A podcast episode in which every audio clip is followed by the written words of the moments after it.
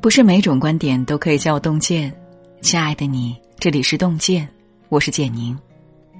今天和您分享的这篇文章是：毕业二十年参加同学会，我顿悟了决胜人生的五条铁律。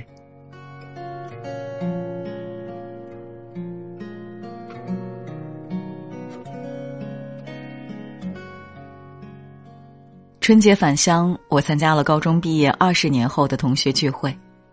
时隔多年再见，当初坐在同一个教室里的人，人生已有云泥之别。哈佛商学院有位教授曾告诫自己的学生：毕业后二十年的同学聚会一定要去，因为你将看到，坚持梦想和随波逐流的人命运有什么不同。置身聚会也是参与一段人生变迁的历史。我在昔日同窗身上发现了这五条决胜人生的铁律。第一条，真正成就一个人的是一些考试不考的能力。上学那阵儿，大家都理所当然的认为，优异的成绩就意味着好的大学、好的工作、好的人生。但看了多位同学的故事，我发现起点不高的人也有可能在生活的赛道里后来居上。A 同学高中时资质平平，去了一个很差的科技大学，但毕业后他竟然拿到一家知名游戏公司的 offer，成为了一名游戏设计师。他从小便对游戏有浓厚的兴趣，上了大学后沉迷于钻研各种手游，还自学了编程。对梦想的坚持，成就了如今年薪几十万的他。B 同学高考落榜后，扛着行李南下做生意。因为头脑灵活，又赶上了电商的风口，赚得盆满钵满。此后数年，他扛住了几次事业低谷，一直在自己的赛道上稳坐头部。C 同学在家乡单位做临时工，拿着微薄的工资，却有强烈的求知欲。他闲时阅读各类书籍，在媒体平台发表作品，多年过去，也成了颇具名气的专栏作家。D 同学在校时颇为顽劣，但乐于助人，后来却当了一名志愿者，一直做到了基金会的创始人。我的同学四十五人，三十人考上了大学，其中成绩拔尖的几位，后来的生活也并没有想象中光鲜。对比下来，我发现，学习成绩固然重要，上了好大学的同学取得成就的概率大一些，但是越往后，我才发现。人生后半场，真正拼的却是考试时不会考到的能力。对某件事有极致的热情，持之以恒的钻研，再平庸的人生也会发光。保持终生学习的能力，才能在大浪淘沙的时代拥有安身立命的底气。人生头二十年，我们埋头题海，在同一条路上你追我赶，后来才逐渐明白。人生的竞赛原本就是多维的。第二条，所谓幸福，不过求人得人。著名学者萧公琴曾说：“中国人很喜欢追求标配的生活，多少岁前应该买房买车，多少岁之前应该达到什么职位。”我们把成功整齐划一的打上各种标签，却忘了关于幸福的定义本就因人而异。我的同学中没有出现顶尖商业人才，也无人登上富豪榜，但他们选择遵循自己的内心的选择，各自也都走进了人生的丰饶之地。陈峰是我们那届的理科高考状元，被清华大学建筑系录取，在读期间，他的各门成绩都十分优异。还曾获得过建筑界大奖。当所有人都认为他一定会成为一位顶尖的建筑师时，他却从公司请辞，做了一名旅游博主。他说自己虽然没有功成名就，但过得知足而快乐。同学林一，按照父母的意愿考上名校，毕业后一路做到公司高管，后来却选择重拾儿时梦想，去幼儿园当了一名老师。他说：“告别职场的勾心斗角，每天跟天真的孩子们待在一起，每天都活力四射。这让我对人生有了新的感悟。那些过得最好的，并不是所谓的成功人士，而是能够坦然接纳自己的人。校花嫁了普通人，日子也平和美满；做点小生意的摊贩，生活照样自足。原来，人生并没有好坏高低，所谓幸福，不过是求人得人。追求伟大也好，甘于平凡也罢，只要我们按照自己的意愿在生活，就是最大的成功。第三条，好走的路都是下坡路。说起来，大家都觉得最令人唏嘘的是乔晨的经历。大学毕业后，有人苦哈哈的准备考研，有人四处奔走找工作，她却嫁了个事业有成的商人，早早生下可爱的儿子。那几年，大家偶尔小聚，他是我们所有人羡慕的对象。当我们被上司骂得狗血淋头的时候，他在商场购物血拼；当我们挤着地铁匆忙赶路时，他开着豪车四处溜达。但这样的光景并没有持续多久。四十二岁那年，她发现老公在外面有人，哭哭啼啼闹着离婚。男人却甩一句。离了我你怎么生活？你自己考虑清楚，不然就不要管我的事。曾经心高气傲的乔晨，在同学会上简直是祥林嫂的现代版本。从青春貌美的姑娘变成一脸哀怨的妇人，不知道乔晨是否会懂得那句：“但凡舒适，必有代价。”在他岁月静好的那些年，其他同学有人考取了注册会计师。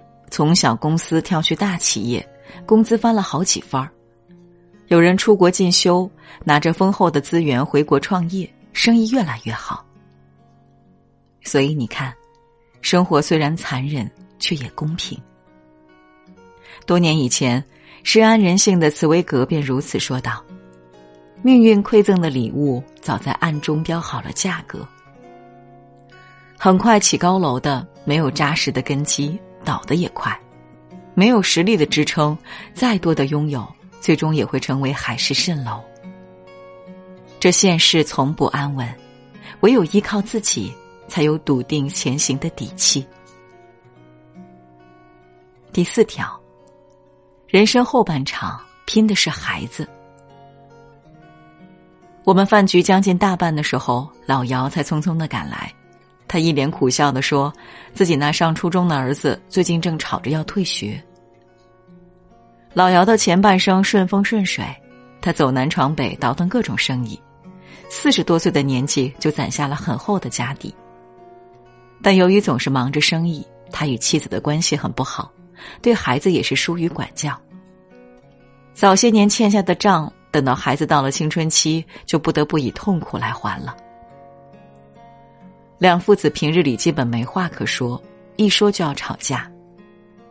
前半生我们奔波劳碌，为的就是给孩子的未来托底。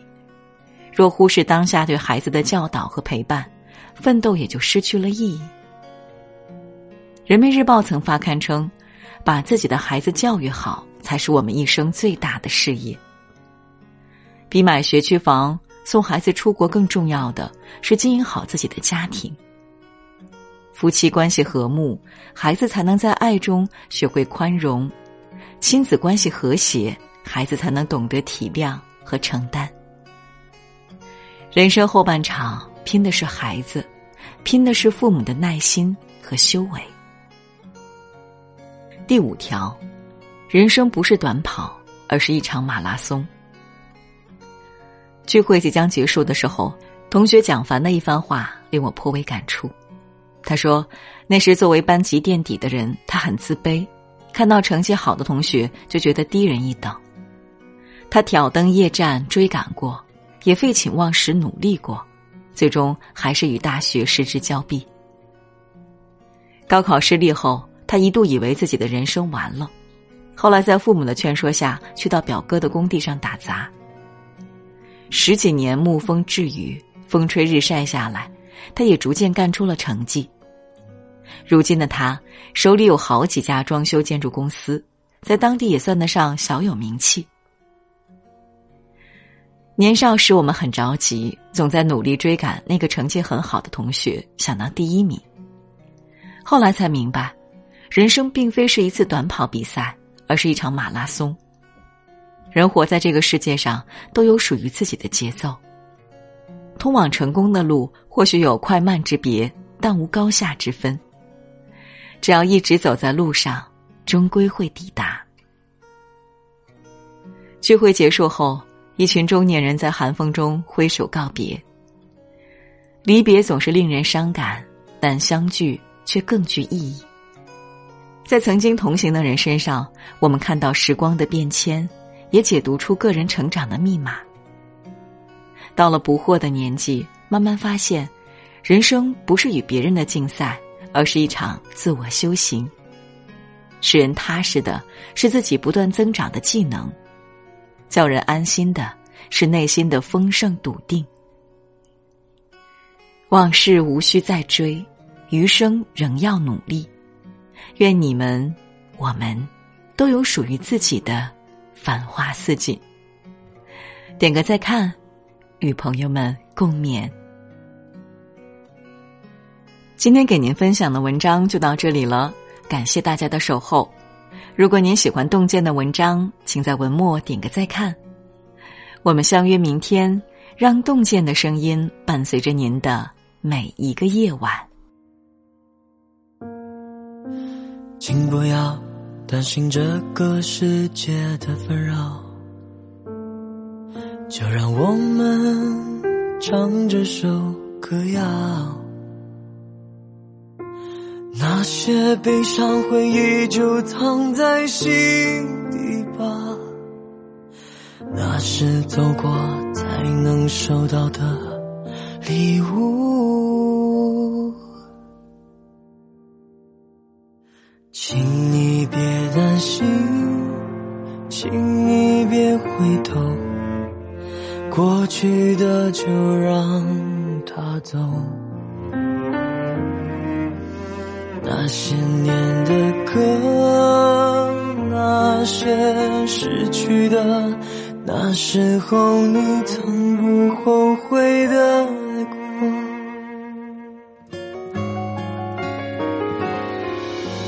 你总问为何丢失的越来越多，怎么心还会越来越重？那些犯错遗憾的故事多难得，像一首首的歌温暖了旅途。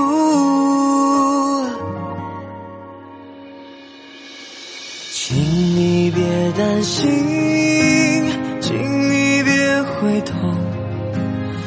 过去的就让它走。那些年的歌，